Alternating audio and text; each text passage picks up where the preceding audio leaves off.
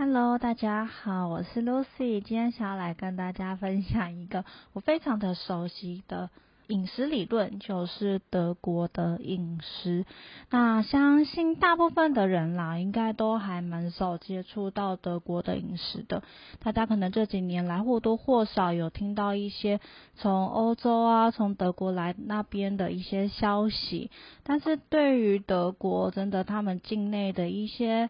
饮食理论的部分，相信大家能够获得的资讯是比较少的。但是为什么呢？根据我就是之前一直在网络上面 Google 啊，我发现德国的饮食理论是完全没有英文版本，也没有中文版本的。那现在大家呃上网查的话呢，在维基百科上面会有中文的条目，那个是我。好几年前翻译出来的，然后再请身边非常厉害、德文非常好的朋友，还有危机医学的伙伴指导我如何上架这个条目的，非常的谢谢大家的帮忙。那我也是想要尽我的一点点小心力，能够呃以身为德国营养学硕士的身份来帮忙整理一些德国的饮食资料给台湾。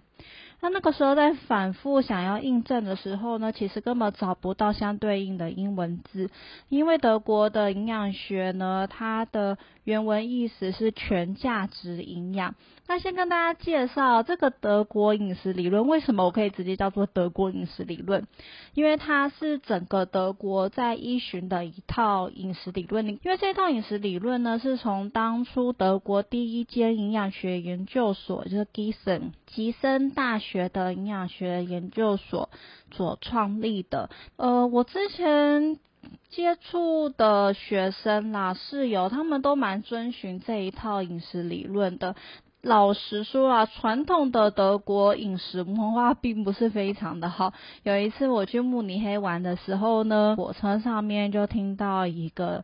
呃，算是导览，他在火车上跟大家分享最后一个知识，就是说大家知道慕尼黑最喜欢吃的蔬菜是什么吗？然后最后答案是猪肉，对大家相信对于德国的饮食哦，这蔬菜的部分大概都没有什么印象吧？德国的蔬菜大概就是搭配猪脚的酸菜。那你如果是这么想的话，你想的也没有错，的确是差不多，在传统饮食文化上面啦。那当然，他们有很多季节性的，像是秋天的野菇啊，春天的芦笋啊，或者是呃夏天的樱桃。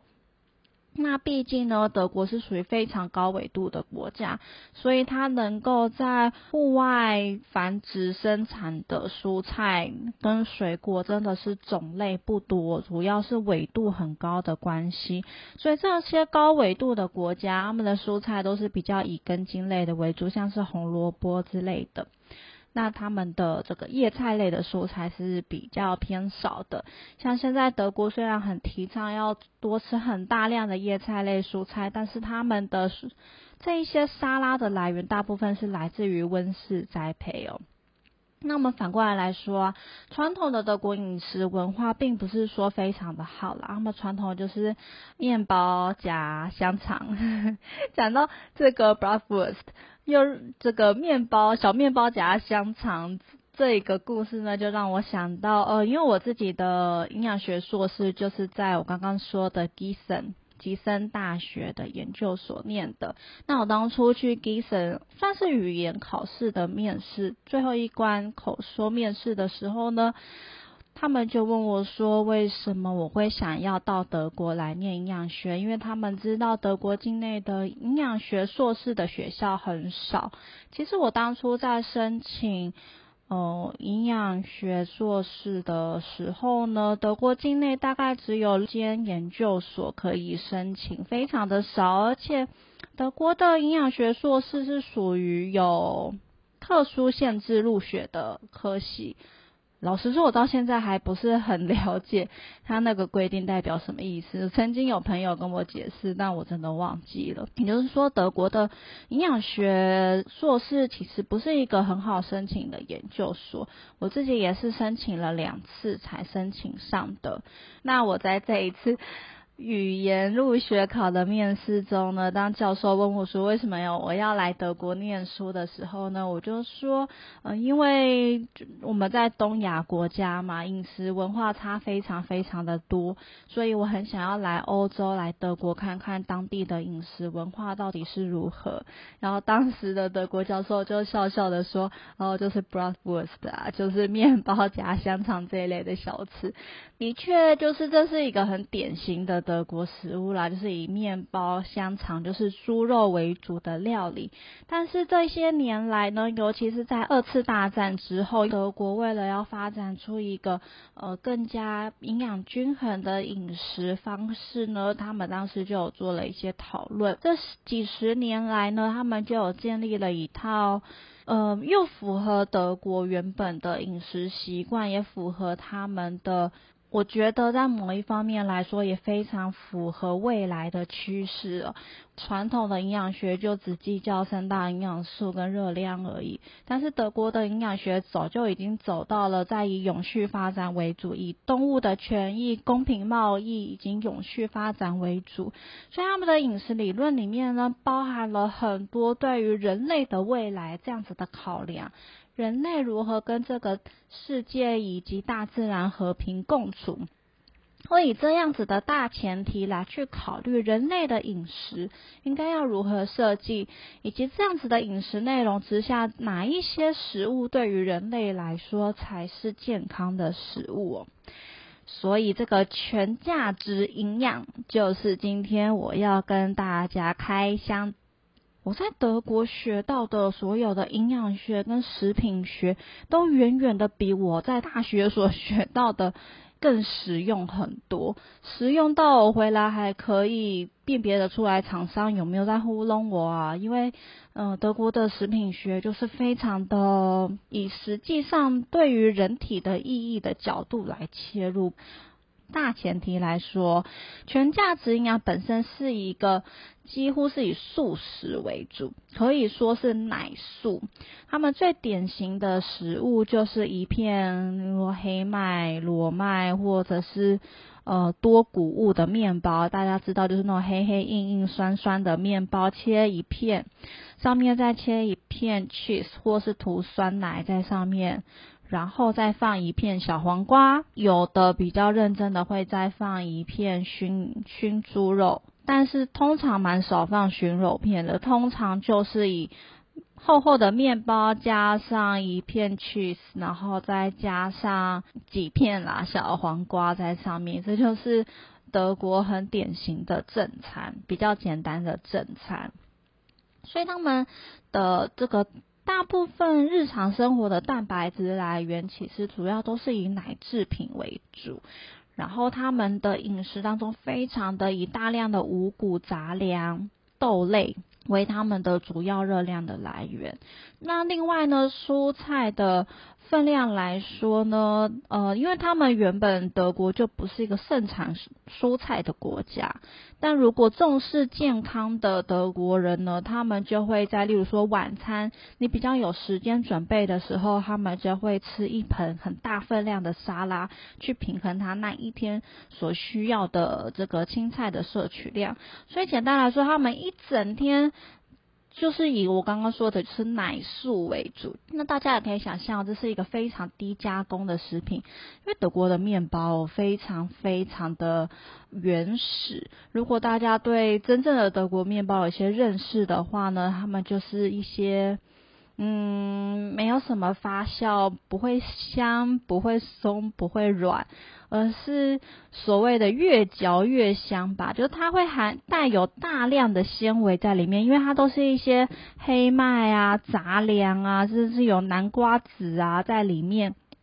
非常非常大量的纤维在里面，所以喜欢吃这一类面包的人呢，他会就觉得非常的香，因为又有谷物的香味，又有小麦啊、黑麦的香味，再加上一些像南瓜子这一类烤过的种子，他们觉得吃起来的风味十分的十足。那我为什么特别讲？呃，有喜欢的人就会很喜欢，因为老实说，像我我自己就不是很喜欢吃淀粉类的食物。那有听过我前面。几集呃频道的人就知道说的，其实我是有一些先天体质啦。就以我的体质来说，我原本就没有那么的适合吃这种高纤维量的淀粉。不过呢，这也算是我人生的目标啦。我希望等到我身体越来越好的时候呢，我以后也可以朝这个目标来前进。哦，顺道一提，反正这是在 podcast 里面，我就要很真心的推荐，因为我都住在台北市嘛。那呃，其实我以前在德国的时候蛮讨厌吃德国面包的。那我自己有去。跟朋友讨论过然后主要原因是因为我是住在德国的中部，那这德国的中部相较于南部或者是北部某特定的邦来说呢，不是一个面包很好吃的区域。就德国因为很大嘛，所以它其实呃每一个。区域之间的那个差异是还蛮大的。那我自己在台北市呢，其实我有非常喜欢吃的面包，就是温德餐厅的面包啊，呃，德文就 Vendors。那它它虽然是以呃烘焙坊跟餐厅为主呢，那它也是几乎我唯一吃的面包店，在台湾应该说我整个人生啊，我整个人生都不吃面包。德国的那种黑麦裸麦面包我是不太吃，但是像温德斯他做的那一种小餐包，真的就是做的很好吃。嗯，比我在德国吃的好吃多了。回过来说呢，德国面包就是属于添加物较少，它也几乎没有什么糖，没有什么油，它就是一一点点盐，然后就让它很低程度的发酵起来。甚至是呃很多人也都会去讨论说，德国用的小麦品种，德国用的酵母都是比较好的，所以它对于消化吸收来说都是比较健康的一种面包。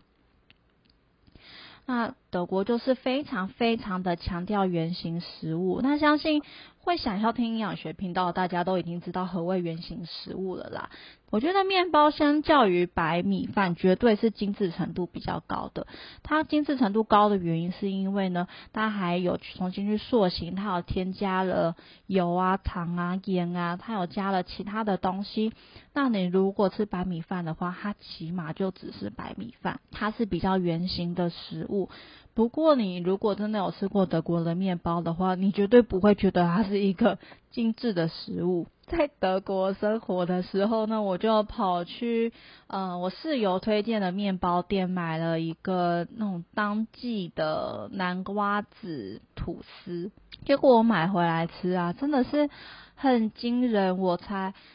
吃一口吧，我的口腔黏膜就被那个南瓜子给割破了，给我留下非常惨痛的印象。就德国的食物非常的低加工，非常的原始，所以你如果本身消化能力或是你的牙口没有那么好的话，你可能还没有办法去消化这么原始的食物。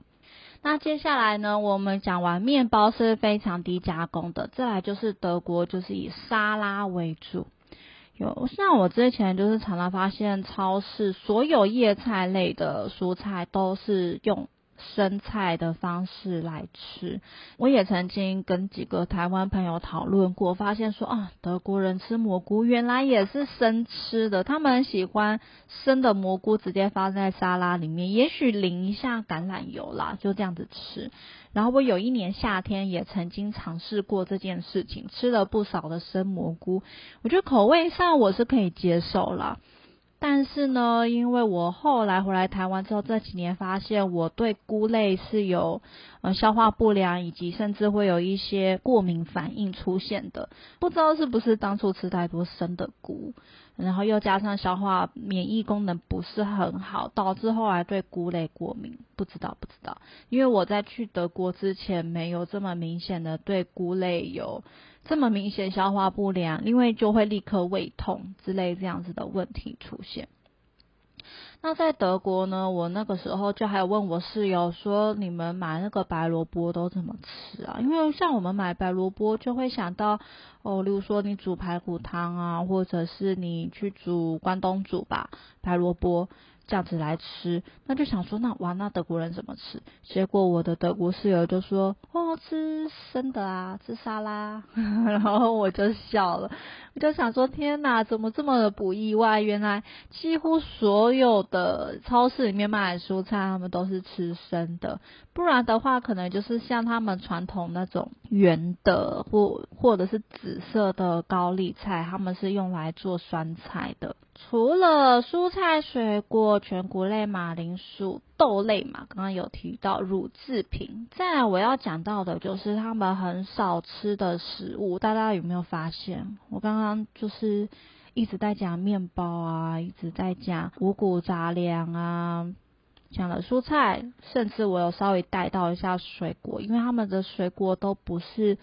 呃，都是必须要依赖温室栽培或是国外进口的，因为纬度的关系。除了苹果啦，苹果就是满地一直掉。除此之外呢，大家会发现，对台湾人也非常非常重要的那一些食物，我刚刚一直都没有提到，就是德国的全价值营养呢，非常强调，就是说。肉跟鱼还有蛋要少吃，那他们少吃的定义也是有点可能原本超乎大家原本的想象啦。那他们的肉类呢是建议一个礼拜吃两到三次。我每次讲这句话的时候都要提醒大家，不是一个礼拜吃两到三天哦，是一个礼拜吃两到三次。对，因为他们现在非常的强调以植物性的食物为主，他们不觉得人类需要吃到这么大量的肉，甚至是因为呃，我在上一集有跟大家提到说，我有一些先天性低血糖的问题，所以我每一餐都必须要吃到一个手掌大的肉类。那我因为身为营养师嘛，我也不是很希望吃超过一个手掌大的肉类。但是在德国生活的时候很痛苦，因为他们的学生餐厅。呃，你只要一点荤食来的就是起码我的两个手掌大的叫大猪排。那我每一次点那一份的时候，都会被我的同学侧目，因为毕竟我的同学全部都是营养学硕士嘛，所以大家都会侧目我。甚至我在呃分租的公寓里面，每一次买肉啊、买鱼啊的时候，我都会被我的室友侧目，他们都会忍不住跟我说：“你一定要吃这么多的肉吗？”其其实我真的不想要吃这么多的肉，好吗？在台湾你都是有便当、有自助餐，你很容易可以选择只有一个手掌大小的肉类。但是在德国外食的时候是非常非常困难的，你一点就是大分量。不然的话就是没有，因为他们大部分的食物可能就例如说肉酱，呃，以 cheese 当做蛋白质来源的餐点，比较不是我那么喜欢的。尤其是这必须要提到说，为什么我会在学生餐厅去点这个食物，那个也都是走投无路的。我当时每个学期一个礼拜只有一次会吃学生餐厅啦，那像我那个时候必须要点。那一份猪排的原因是呢，我早上要上四个小时的课，下午再上四个小时的课。以我硕士的学程来说，那一天的上课时间是非常非常长的。所以大家可以想象，我一个身为低血糖的体质，我要能够撑过那么长的上课时间是非常痛苦的事情。再加上早上四个小时跟下午四个小时的教室。教室是散布在整个 Gießen 那个城市里面的，所以我早上上完四个小时之后呢，我可能要先走一点五公里往山坡上走，走到中间那个学生餐厅，赶快点一份餐吃一吃，然后再走大概一公里以上的上坡去另外一个校区的另外一个教室上课。最简单来说呢，就是我别无选择，我只能够吃那一间雪山餐厅。然后我如果要吃荤食的话，我就只能够点那一个餐点。所以呢，德国的他们对于肉食的摄取量是真的很低，而且是你在生活中，如果你吃肉给他们看，真的是会被歧视的。但我还是要强调一下，我说我都会买肉回家吃，自己煮来吃，但那也是因为他们的超市卖的肉的分量都非常非常的大盒，所以我从在德国生活以来，我都学会了，我买一份肉回来，或是买。一些冷冻海鲜回来，那那些肉回来呢，我都会当下立刻分装成一次一次的量，然后放在冷冻库保存。或者是大家知道我们的饮食习惯，我们可以卤一大锅肉，然后吃个五六天。我们并不是买了一大堆肉，然后那一餐就吃完。我们是会每一餐只吃，例如说我可能就会吃一个拳头大小的卤肉这样子。那鱼呢？鱼的部分是因为德国的靠海的城市非常非常的少嘛，在德国你只有去最北边的那几个城市，然后你会发现他们海鲜到处都是，但大部分的县市呢几乎都没有海鲜。有一些沿着河的城市会有比较多的河鱼啦，但是他们基于鱼含有比较多的 EPA、DHA，所以在全价值营养里面呢是有指定说德国人的星期五的中午是吃鱼的日子，所以他们的学生餐厅呢只有在星期五的那一天会有供应以鱼为主的餐点。那接下来我要讲最后一个食物就是鸡蛋。嗯，那我觉得我们台湾人吃非常非常多的鸡蛋。那我会有这个体悟，是我去德国生活之后我才发现的。也是其实我大概第二年吧，我才逐渐的发现，哎，我的室友其实都没有在吃鸡蛋。哎，因为我自己在德国到处玩的时候，其实你都很难很难吃到鸡蛋料理，非常非常的困难哦。要点到鸡蛋真的是价格又非常的高，然后又不一定好吃，然后又很少见。那我昨天后来才发现啊，原来德国人是不太吃鸡蛋的。那当然，鸡蛋是有很多的问题嘛，因为如果你笼养的话，你对嗯鸡的健康、鸡的权益又不好，对鸡蛋本身的营养也不好。所以我在德国呢，几乎也都是买最高等级的鸡蛋，次高、最高跟次高等级的会交错买，然后买不同的品牌，这样子交错分散风险。但最后就是跟大家总结。德国的饮食理论是一个以植物性食物为主，可以说是奶素的一种饮食的方式。